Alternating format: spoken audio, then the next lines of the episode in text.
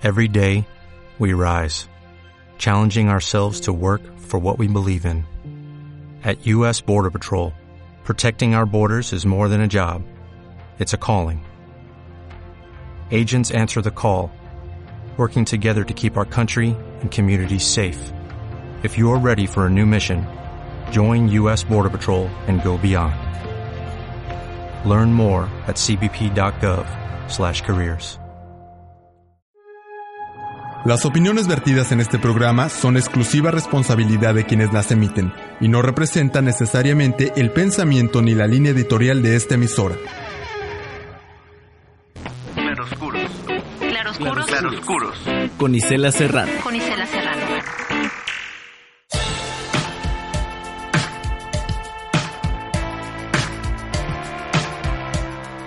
¿Qué tal amigos del ciberespacio? Bienvenidos a Claroscuros a través de la luz de la radio. Les saluda desde Cancún, Quintana Roo, Donatio Ambriz en los controles técnicos e Isela Serrano en los micrófonos. Pues este lunes 21 de julio de 2014 vamos a conversar de la utopía que significa conocer el destino de los impuestos en México. También del plan fallido para atender la problemática de la frontera sur y el Cancún de los contrastes. Quédese con nosotros esta noche en Claroscuros.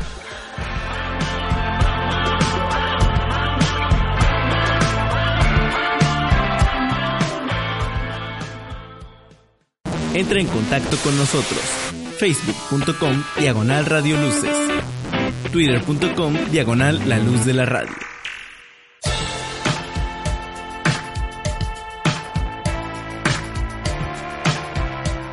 Pues me da mucho gusto saludar esta noche en Claroscuros a mi compañero reportero de Luces del Siglo, Hugo David Pérez, eh, que nos va a contar esta semana eh, el tema de portada que tiene que ver con una decisión de la Suprema Corte de la Justicia de la Nación de perdonar, de dar eh, pues un palomazo para que los estados y municipios pues ya no declaren, no entreguen, no clarifiquen recursos por más de 18 mil millones de pesos. ¿Cómo te va, Hugo?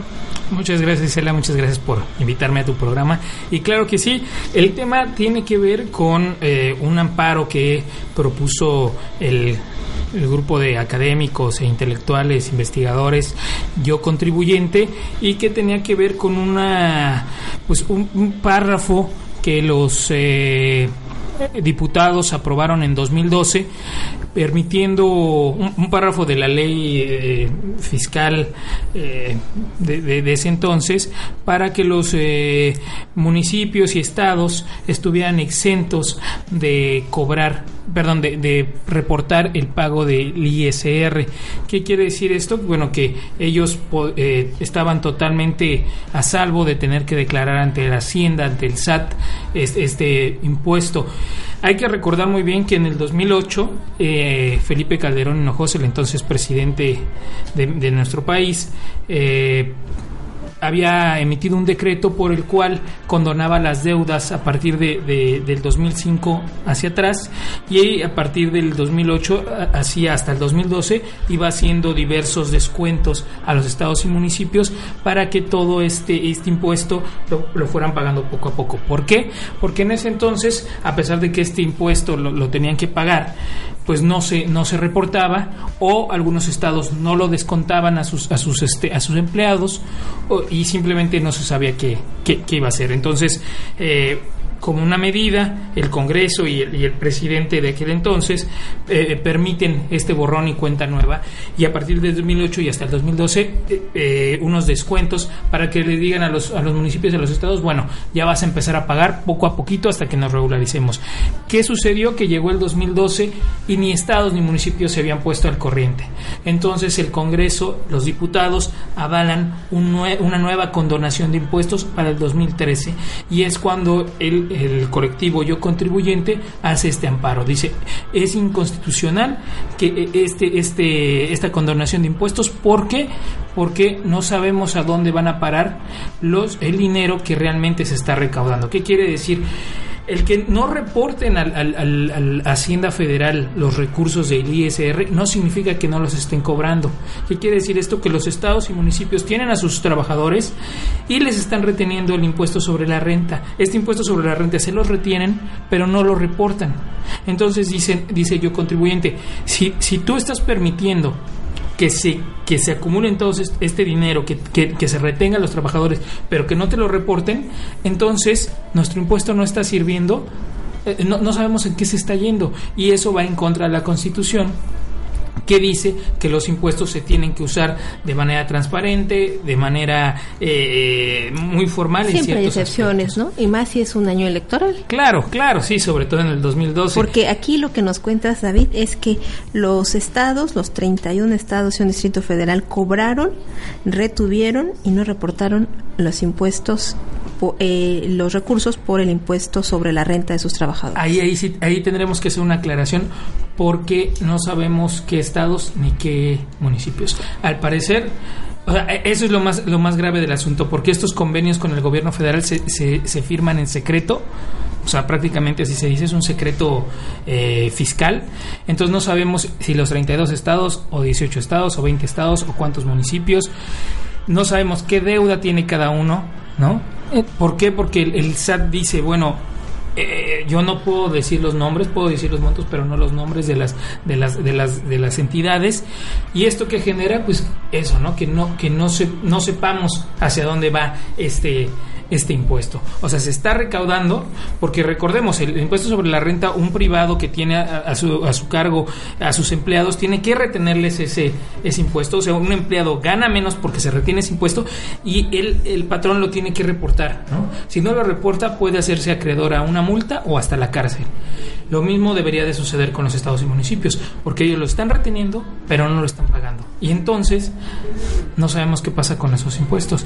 Que hay que dejarlo muy claro, ¿eh? Eh, hay, hay, este, hay estados y municipios que sí le entregan el dinero a la federación y hay estados y municipios que dicen, bueno, no se lo entrego, pero dentro de mi, dentro de mi presupuesto voy a eh, hago un apartado en el que dice estos esto este este dinero que entrego lo voy a gastar para tanto pero en realidad como la hacienda federal no no nos dice qué estados sí y qué no pues no sabemos si es el dinero completo o qué estados están haciendo esto no Pues se presta a todas las lecturas, porque se presta a que los estados o los municipios de cualquier color no haya pagado, y los demás sí, se presta a que hasta la propia Secretaría de Hacienda no hay, eh, pues, no esté ocultando o eh, permitiendo que se den este tipo de cosas, ¿no? O sea, no se tiene ningún tipo de transparencia. ¿Cuál es el argumento de la Suprema Corte para impedir el amparo contra este párrafo? Sí, hay, hay que regresar, qué bueno que regresamos a eso. Eh, eh, esto, este grupo de yo contribuyente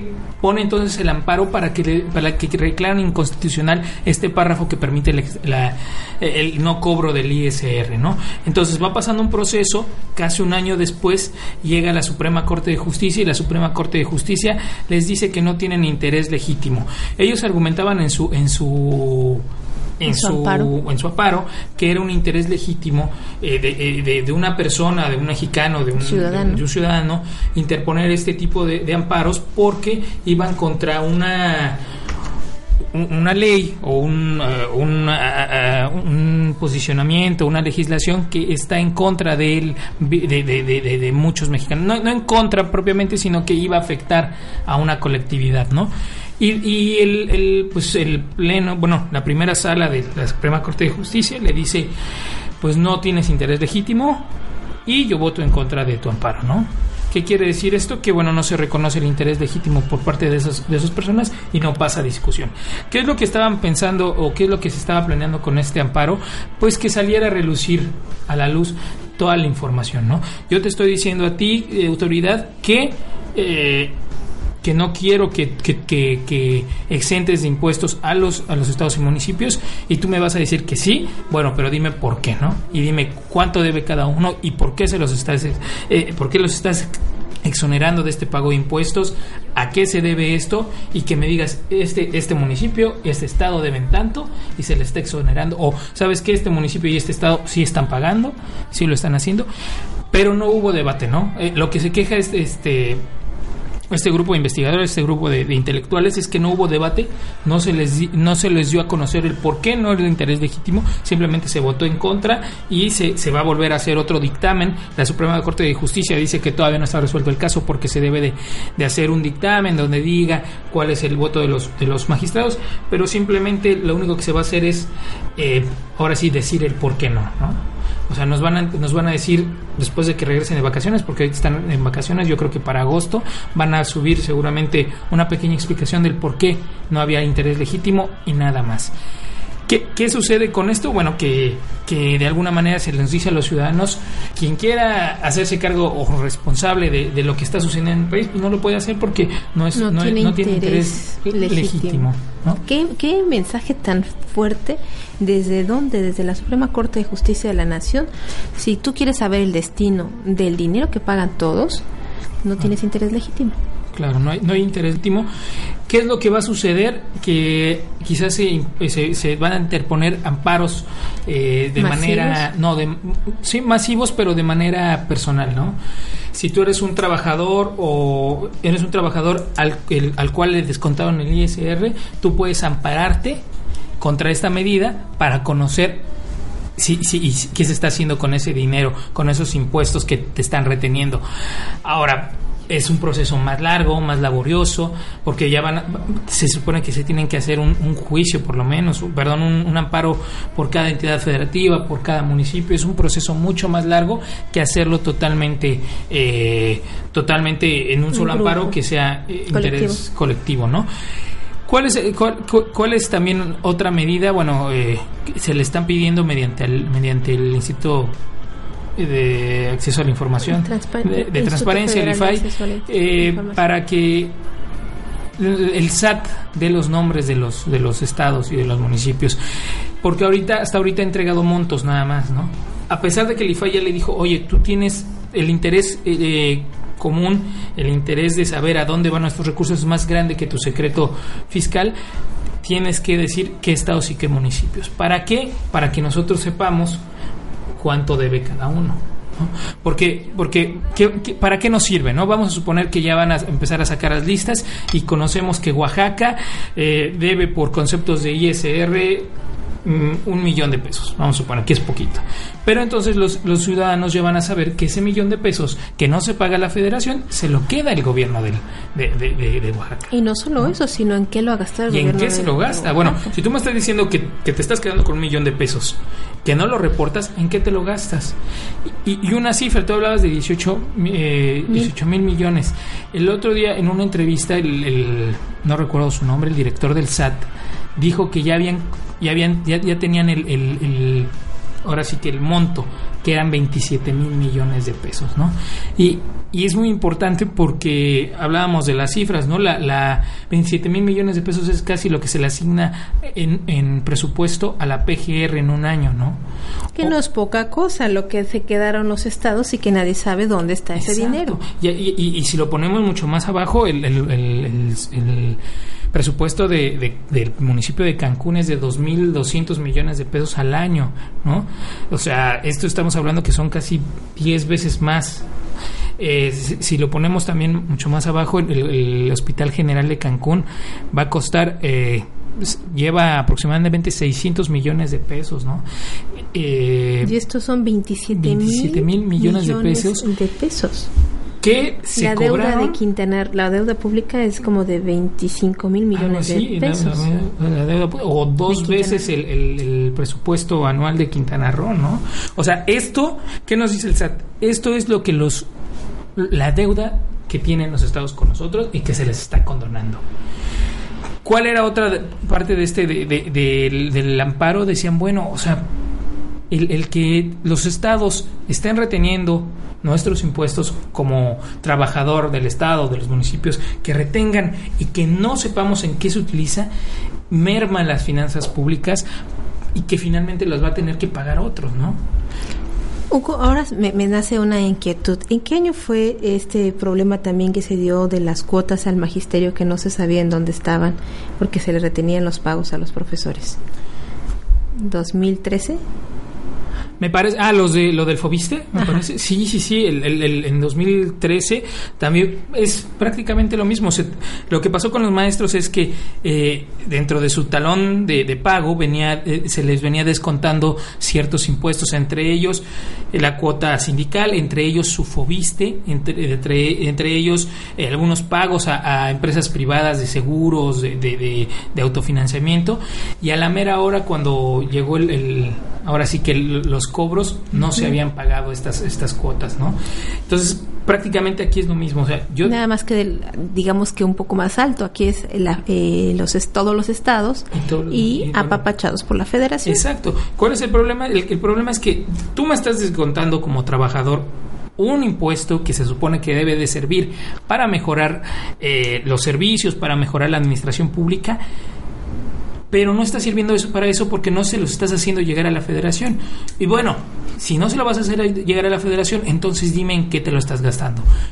Como no tenemos quiénes, qué, qué, qué este estados están están hicieron estos convenios con, con los con el- la federación pues no sabemos no podemos acusar este estado ese estado ese estado que hay algunos estados como te decía que sí dentro de sus presupuestos estatales contemplan este este ISR para ciertas inversiones ¿Tenemos ese dato de para qué se canaliza o para qué se cobra el ISR? ¿Cuál es el fin? Eh, En realidad, eh, pues se supone que es, eh, va dentro del, del paquete que cobra la federación a sus empleados también y a las, a las, a las diversas este, entidades, pero a privados. O sea, los privados lo pagan directamente a la federación, no a los estados. Entonces, esto es un puesto federal que ya va dentro de, de todos los impuestos. No, no tengo ahorita el dato hacia qué se destina, pero es parte de la bolsa que, que, que finalmente de, recursos federales que al final se destina a todas las cosas. Entonces vamos, estamos hablando que son 27 mil millones que no llegaron a- a- a servicios, que no, lleva, no llegaron a, a presupuestos de entidades que quizás lo necesitaban, ¿no? Y también esto se da dentro de, dentro de nuevos impuestos, eh, si se recuerdan el IETO, que se aprobó con Calderón y que fue por sumamente criticado, que este impuesto los empresarios no lo querían pagar porque era excesivo, ya se estaban pagando impuestos sobre impuestos y eh, pues según las declaraciones de empresarios de aquí, de Cancún, nos han comentado que la Secretaría de Hacienda les prometió que nada más iba a ser un año, que solo un año se iba a pagar el YETU y al siguiente ya lo iban a quitar en el 2000. eh, y finalmente el YETU permaneció los seis años, ahora en esta nueva administración se quitó, pero todavía no hay claridad de el otro impuesto que es el ISR que pagamos todos los contribuyentes. Claro. No hay uno solo que se salve de, de, de los que pagan, los que no pagan, pues no Sí, pagan ni eso el- ni el- nadie. Los que no pagan son los, los Los, los estados y los municipios, ¿no? O sea que ellos tienen el dinero porque te lo descuentan a ti como trabajador, pero no lo, no lo mandan a ningún lado. son como estados informales, ¿no? Exacto. Así como los informales también Así es como lo una empresa informal. informal que no paga impuestos, así le están le están dando este trato a los a los estados y los municipios, ¿no? ¿Qué podremos tener en las próximas semanas ya que los este eh, la discusión en la cama en el en la Suprema Corte se va a dar pues en el mes de agosto? Pues, pues el- en realidad lo que esperan la- la- el grupo de yo contribuyente es que les digan pues por qué no lo aceptaron, ¿no? Eh, Estaría interesante leer el dictamen, si es que lo, lo publican, si es que lo dan a conocer, sobre el por qué eh, les pareció que no había interés legítimo, ¿no? Para, para, para promover este amparo y podemos saber eh, a qué nos atenemos los, los, los ciudadanos para cuando queramos denunciar algo, ¿no? Parece que finalmente va a ser uno por uno quien tenga que levantar la mano y no eh, nosotros, bueno, los ciudadanos como colectividad, ¿no?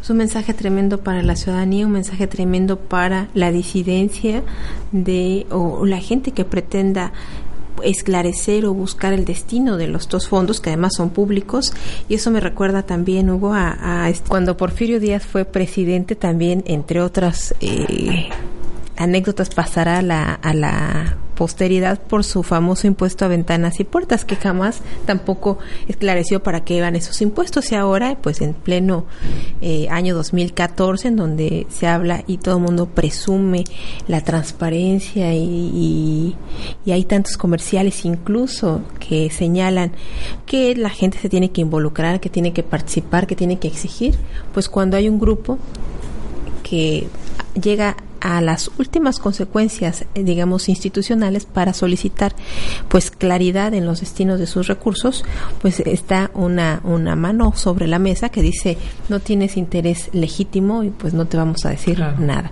Claro, y hay que recordar que este es el primer paso. El primer paso es conocer qué estados y qué municipios no están reportando al, al, al- al fisco federal estos recursos que retienen de sus trabajadores.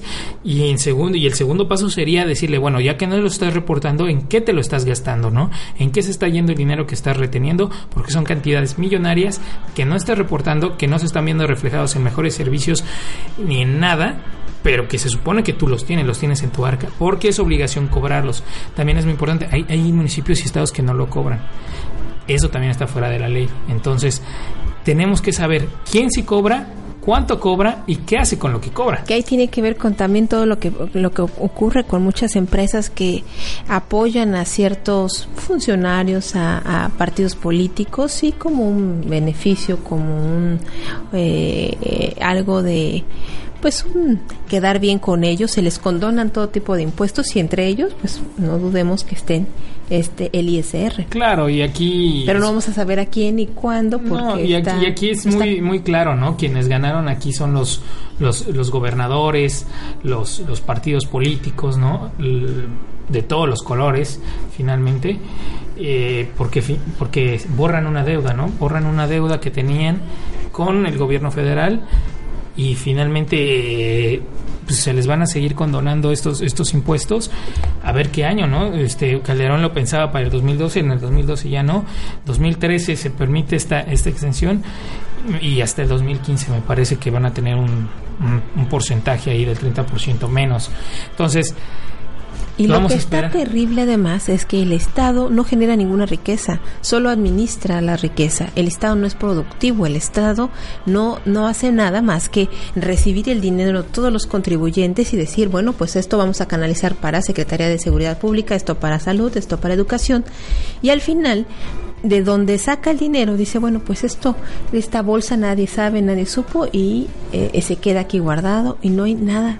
Eh, o sea, la, la, una de las funciones del Estado queda totalmente, eh, pues, sin efectuarse. claro que sí Isela. Pues, Pues bueno, Vamos a ver qué dice la Suprema Corte y vamos a ver si se pueden producir estos amparos este, de manera personal eh, de, trabajadores de los estados que puedan inconformarse por esta medida. Pero pues sí, es un, golpe eh, certero para decir quien se quiera preocupar por dónde quedaron el dinero por las finanzas públicas, pues no, no lo puede hacer de manera colectiva porque no tienes interés legítimo. Habrá que esperar entonces.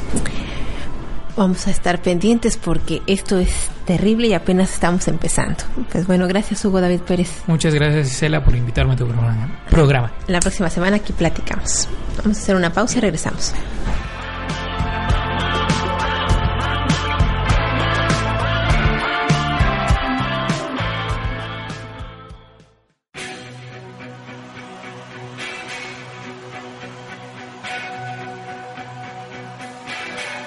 If I could turn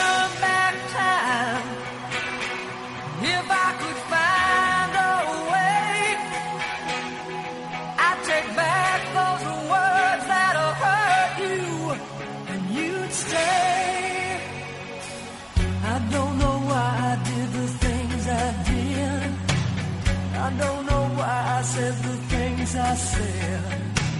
Pride's like a knife, it can cut deep inside.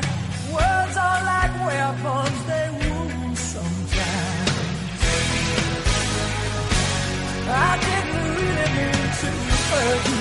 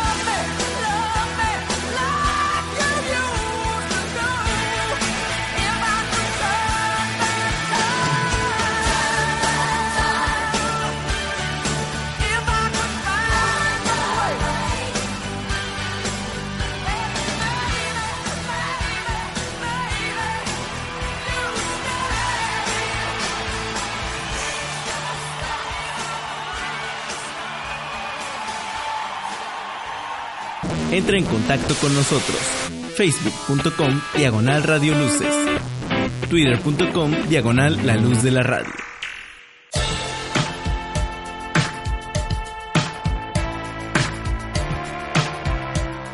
Esta noche en Claroscuros para hablar del clima de la frontera sur y todos sus contrastes y sus polémicas eh, me acompaña mi compañero Enrique Huerta, compañero de Luces del Cielo. ¿Cómo estás?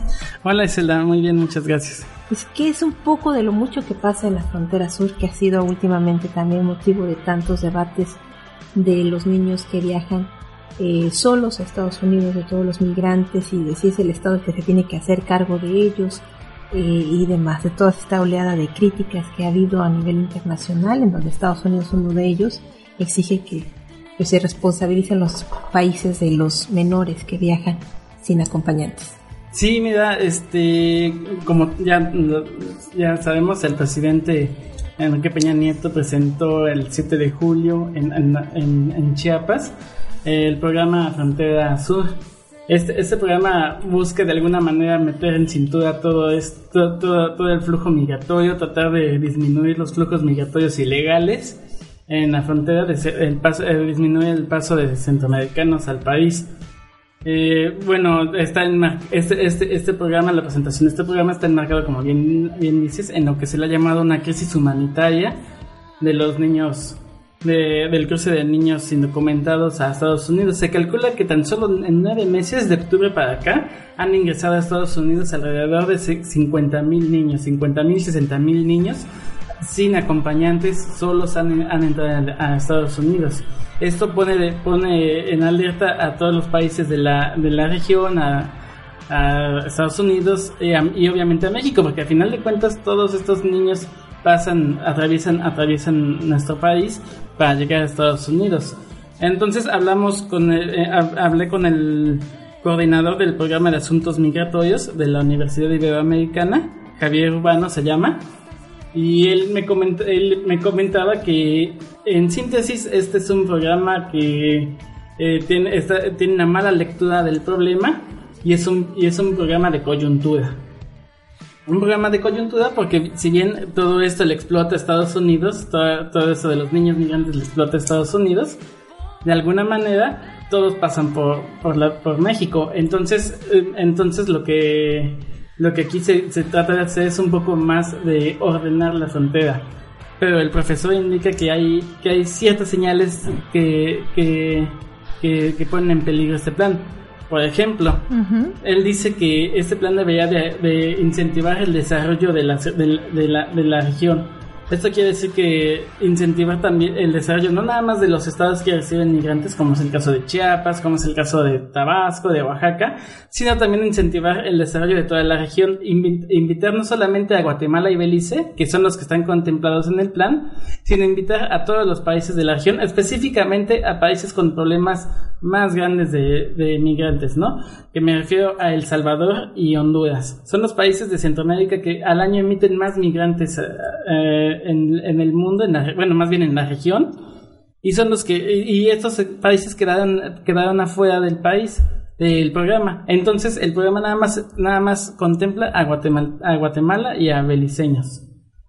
Eh, el programa, entre otras cosas que, que, que plantea, di- dice que le- le- les otorga un permiso de tres días a los migrantes guatemaltecos y beliceños para trabajar en los estados fronterizos de Tabasco, Quintana Roo y Chiapas.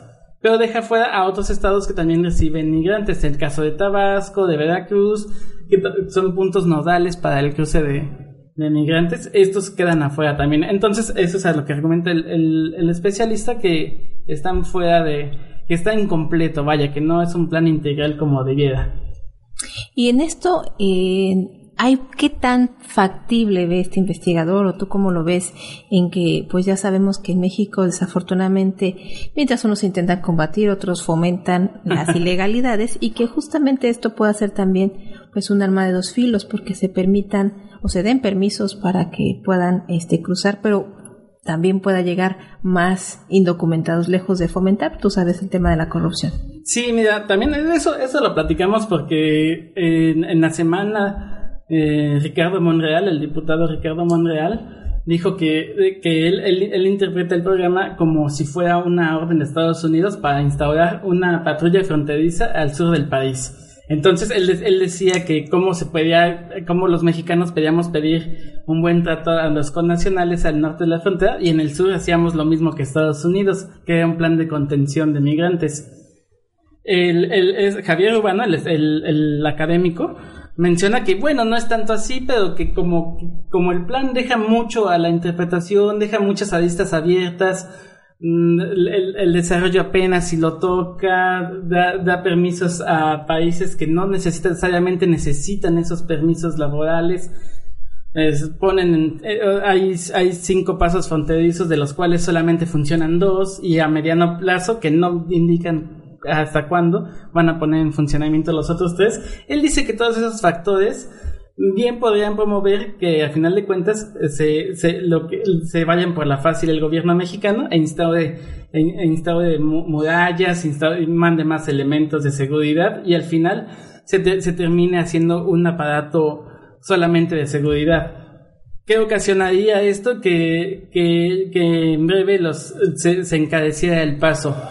Que el- como el paso, el paso de migrantes va a ser más peligroso, va a ser, va a ser más, más riesgoso, pues esto encarecerá el, el, el, el precio del servicio. Entonces los traficantes solamente se verían más beneficiados y en la búsqueda de nuevas rutas para cruzar el país, pues también atra- atraería más, más muertes, más robos, más violaciones, todo lo que han sufrido. Entonces dice que todo esto es a raíz de una mala lectura del problema. México tenía una mala lectura del problema, acompañado siempre de que es- siempre, le- siempre ha ignorado eh, es- esta frontera sur.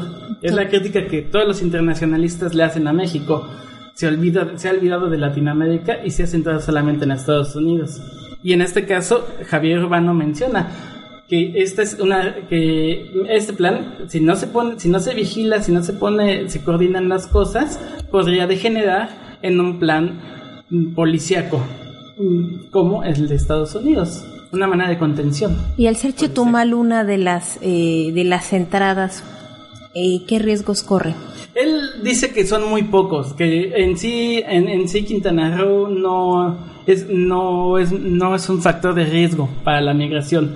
Porque él dice que los, él, él, él me comenta que eh, belice- los cruces de los beliceños eh, al año son muy escasos, más para, más para, para irse al norte. Que hay unas, los beliceños tienen una dificultad, una particularidad que los dificulta mucho el, el- el tránsito por el país, que es su idioma, ellos no hablan español. Entonces eso dificulta mucho su, su tránsito por, por, el paso. De hecho, él dice que ni Quintana Roo, la península está casi a salvo de esto, que realmente los problemas fuertes son en Chiapas y en Oaxaca y en Veracruz que es la ruta del, la, la- la ruta de los migrantes, inclusive, bueno, todos sabemos de- del tren este de la bestia, que es, que es el que usa- usan de paso, dice que ahí es los problemas donde realmente se concentran. ¿Por qué? Él da unos datos de los 250 mil migrantes que, que llegan a México de, procedentes de Centroamérica, eh, alrededor del 41% son guatemaltecos. Pero el, el, el otro 32% son hondureños y el otro y, y, un, y alrededor del 20% son salvadoreños. Entonces, los beliceños, si acaso te alcanzan un 5%, un 10% a, a duras penas. Entonces dice que por eso la frontera, ahora sí la que nos toca a nosotros, de alguna manera Se eh, salva. Se salva en, en el sentido del peligro, ¿no? No hay tanto cruce migratorio. Pues se salva tantito porque Sí, hemos visto, claro. por ejemplo, en, los trabajos de la construcción aquí en, en la Riviera Maya y antes Cancún, fue, fue construida muchos hoteles, muchos desarrollos inmobiliarios con mano de obra producto de migrantes y además era, era eh, perfecto porque pues era mucho más barato y era la oportunidad de que ellos hicieran un poco de dinero y después eh, continuaran su paso para llegar a Estados Unidos. O sea, eso se da hoy, hoy que está, que ya tiene casi 80 mil cuartos Cancún y Riviera Maya, pero imagínate hace algunos años, o sea, claro que se da esto, aunque por supuesto Sí, en no, menos, no menos es- proporción que sí, Chiapas, no es- en donde está la bestia, donde todos los días este, hay miles de personas, de mujeres, hombres y niños transitando por un en búsqueda del sueño americano. Bueno, no vamos tan lejos, ¿no? En, en lo que va del mes, el- la bestia se ha descarrilado dos veces. Ya, ya ha dejado un saldo como de 10 muertos, pero 10 muertos en dos accidentes en el mismo mes, es, eso, es- es- eso es muy alarmante.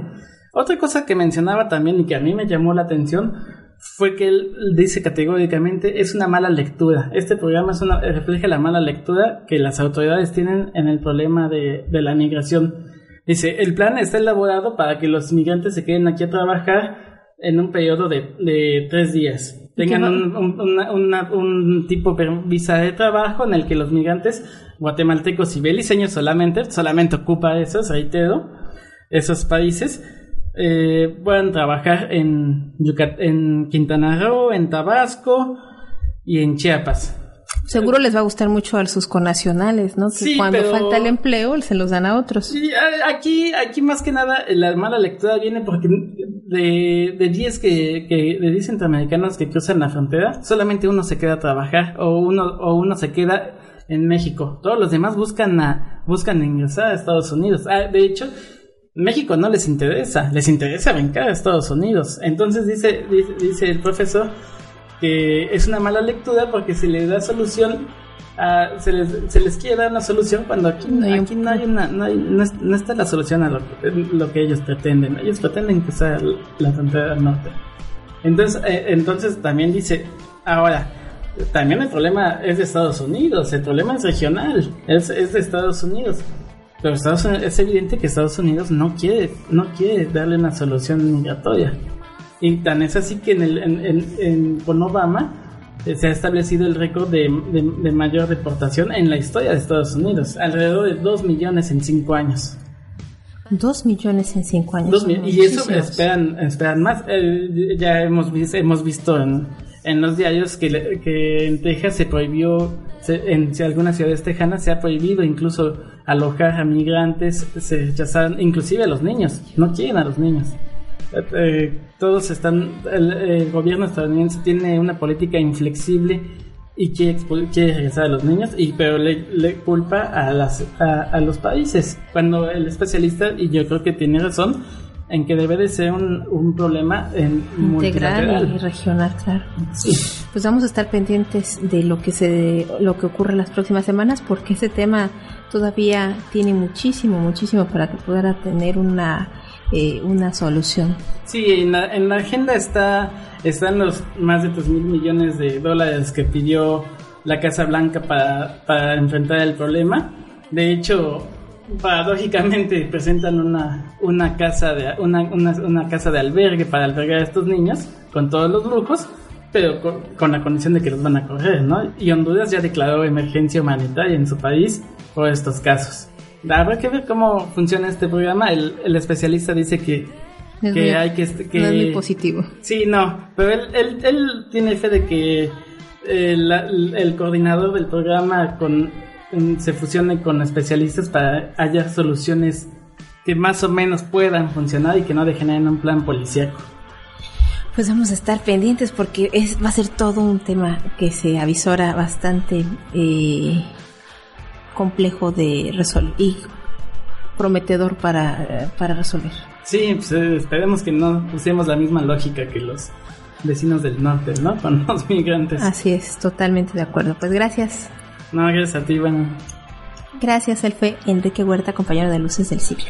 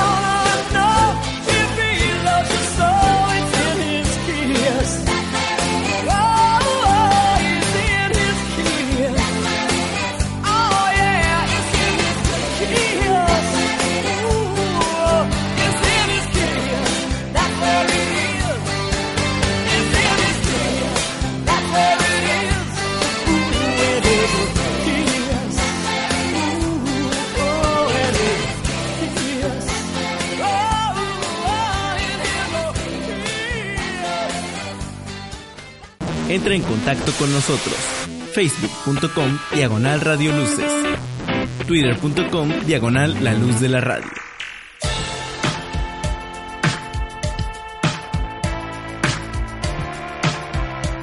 Pues también me da mucho gusto saludar en claroscuros a Gonzalo Ramos. ¿Cómo estás, Gonzalo Ramos, compañero de Luces del Siglo? Hola Isela, pues mucho, muchas gracias por invitarme nuevamente aquí No, a tus micrófonos. Al contrario, platícanos de este. Siempre hablamos del, del Cancún de los Contes, pero esta semana presentas un, una arista más en el área de entretenimiento, en el área de, de los pues los jóvenes, el contraste que puede tener en esta ciudad de, que es modelo en todo, en materia turística y que también siempre tiene malas notas en temas sociales.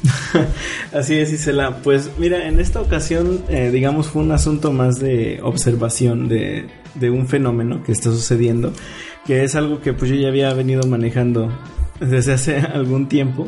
Eh, que hablábamos precisamente de, de estos contrastes, este asunto social en una ciudad, o sea, no suena impensable el poder hablar de que una ciudad como Cancún, que nació como algo meramente turístico, no va a tener problemas sociales, ¿no?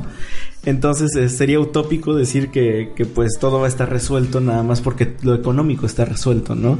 Eh, se tienen que ver muchos aspectos y pues es algo, una parte pues de algunas eh, pláticas que yo he tenido con gente de, de aquí de Cancún, algunos investigadores, algunas personas, este pues que me hablan de este fenómeno, ¿no? De Cancún, de que, ok, sí. Sí, se su gran pendiente, ¿no? Sí, es un gran pendiente, claro, que nadie, que la verdad nadie ha tenido la, pues no sé si el valor de aventarse algo al respecto o la capacidad para tratar de, pues de hacer un diagnóstico, ¿no? De esta, de esta magnitud.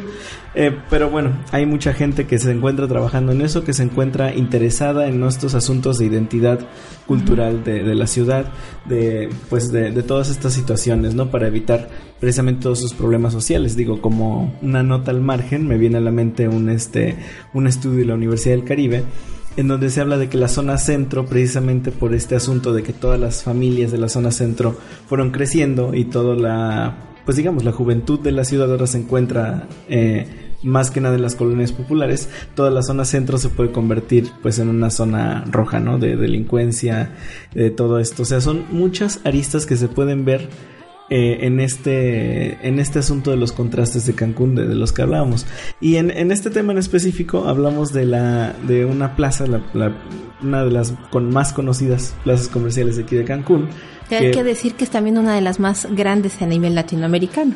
Sí, así es. Y este y, y ahí llega mucha mucha gente tanto porque pues está en la entrada de la ciudad, eh, está eh, llegan pues todos los camiones, todo el transporte urbano está ahí concentrado, de hecho es la parada de muchos, ahí dan la vuelta y regresan. Entonces eh, es un lugar que ha empezado a tener esos contrastes porque empezó como una como la única plaza, la primera plaza, yo recuerdo cuando la abrieron en 1998, abre, abren la, la plaza y pues como Cancún siempre ha adolecido mucho de estos espacios pues como museos, como centros culturales, este tipo de lugares, ¿qué pasó? Que abrieron la plaza y se volvió un punto de encuentro para toda la gente.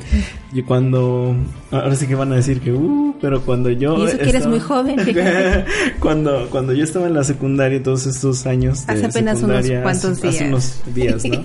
este, todo, todo este tiempo los jóvenes lo que hacíamos era irnos a meter a la plaza porque no hay nada más que hacer. Entonces, ¿qué haces? Vas a caminar a la plaza.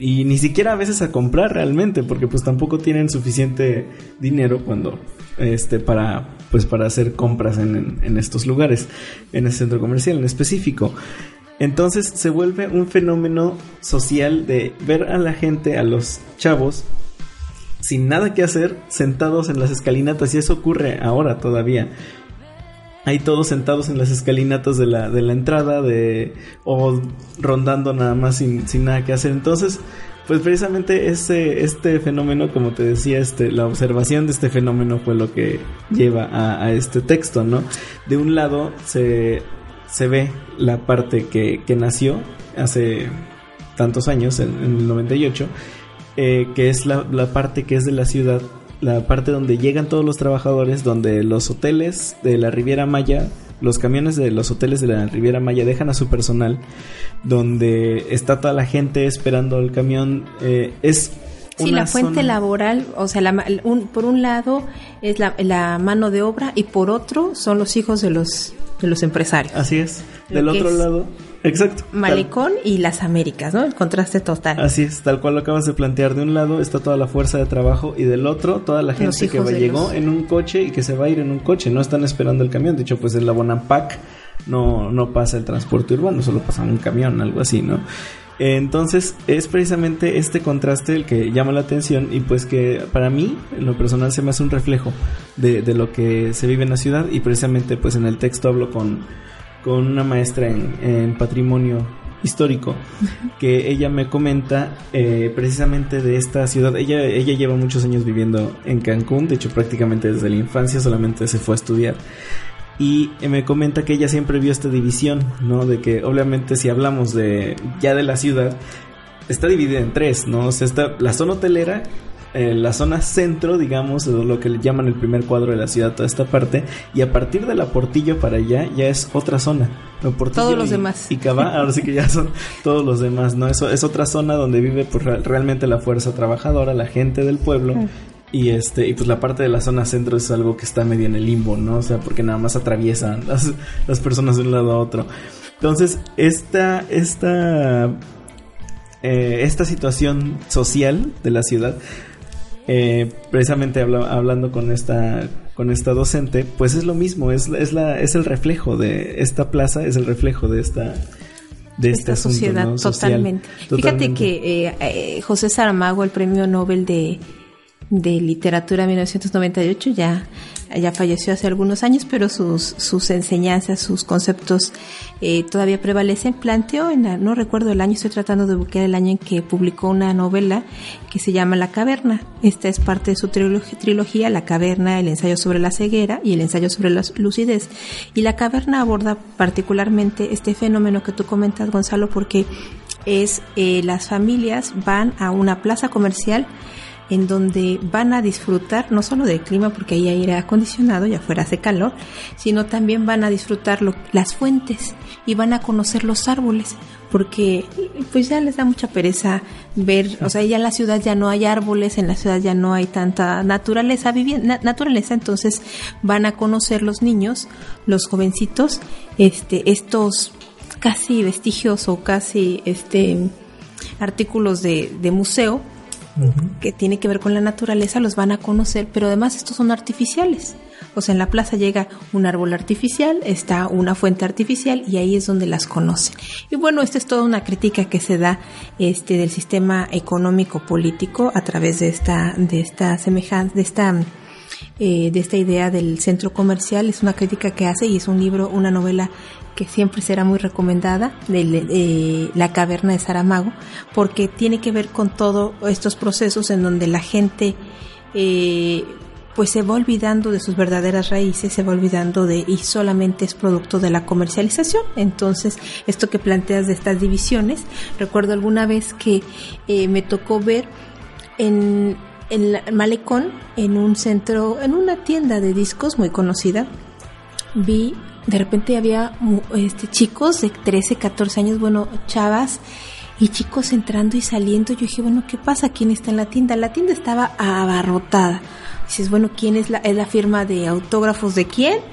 Y yo estaba en el otro lado de la tienda, pero eran, eh, pues era mucha la gente que, que entraba y el escándalo. Y dices, ¿qué, ¿quién estará?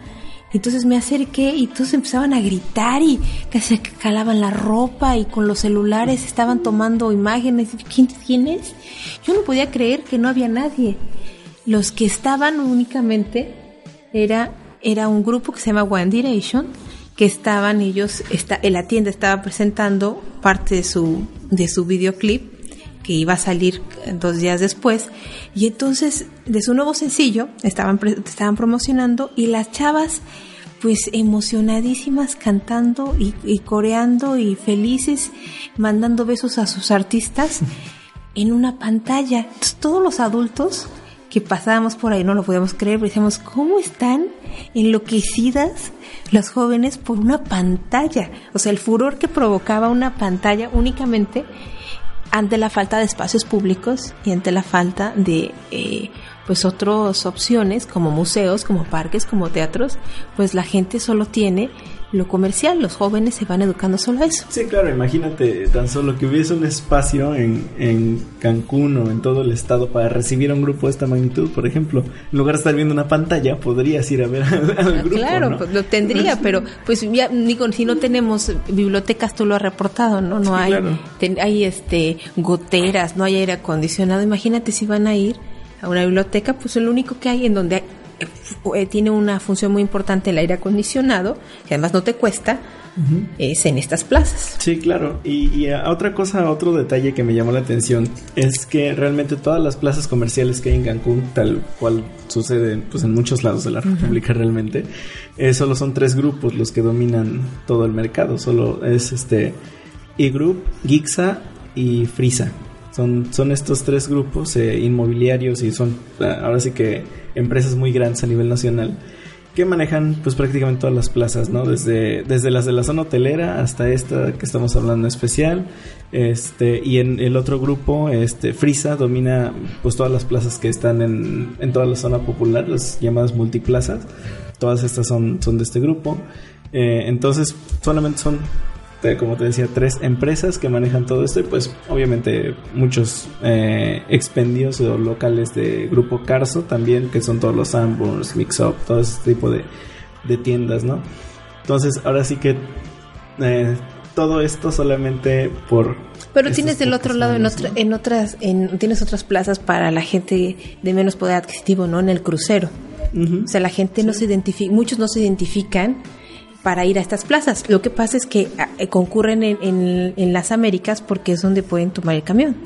O sea, no, a lo mejor no tanto van Sí, a sí, consumir, claro. sino que pues es ahí donde es, es para que puedan ir a su centro de trabajo es la única opción.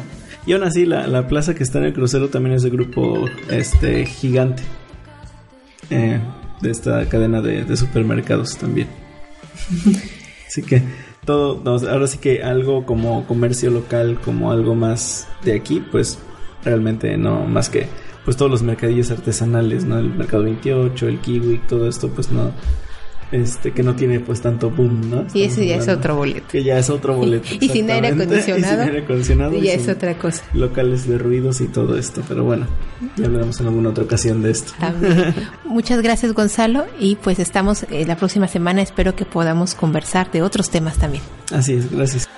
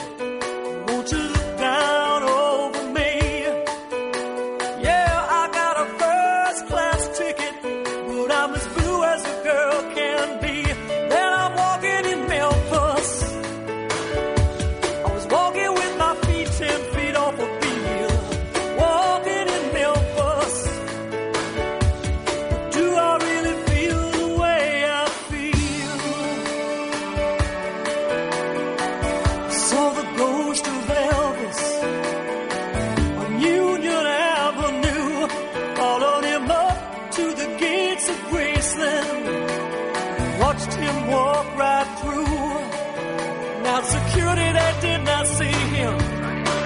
They just hovered around his tomb. There's a pretty little thing waiting for the king down in the jungle room.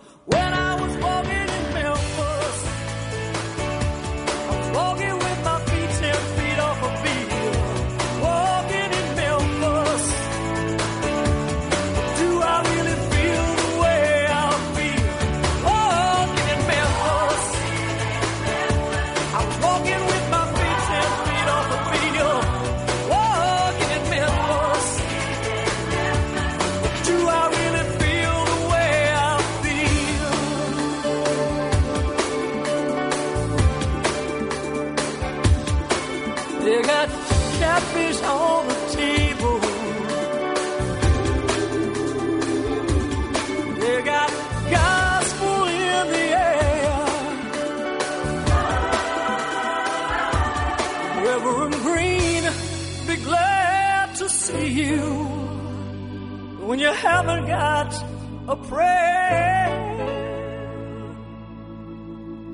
But boy, you got a prayer in Memphis.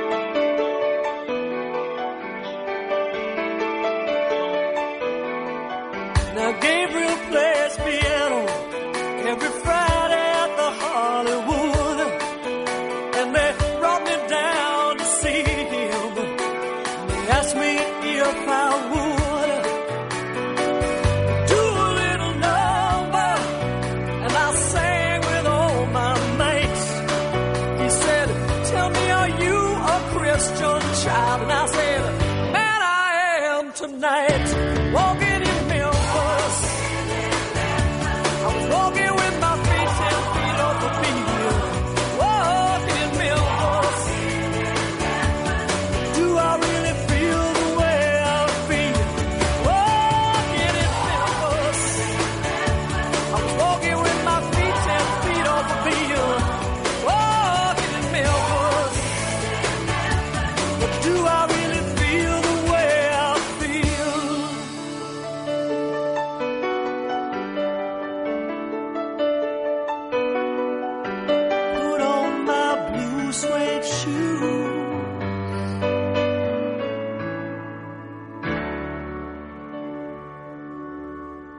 En contacto con nosotros. Facebook.com Diagonal Radio Luces. Twitter.com Diagonal La Luz de la Radio.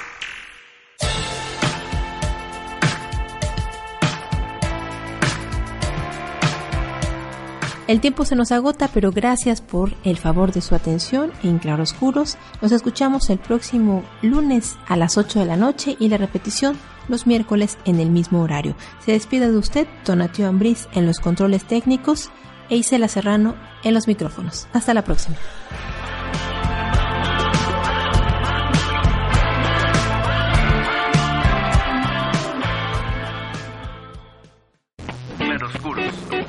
Claroscuros Claroscuros. Con Isela Serrano. con Isela Serrano. Las opiniones vertidas en este programa son exclusiva responsabilidad de quienes las emiten y no representan necesariamente el pensamiento ni la línea editorial de esta emisora.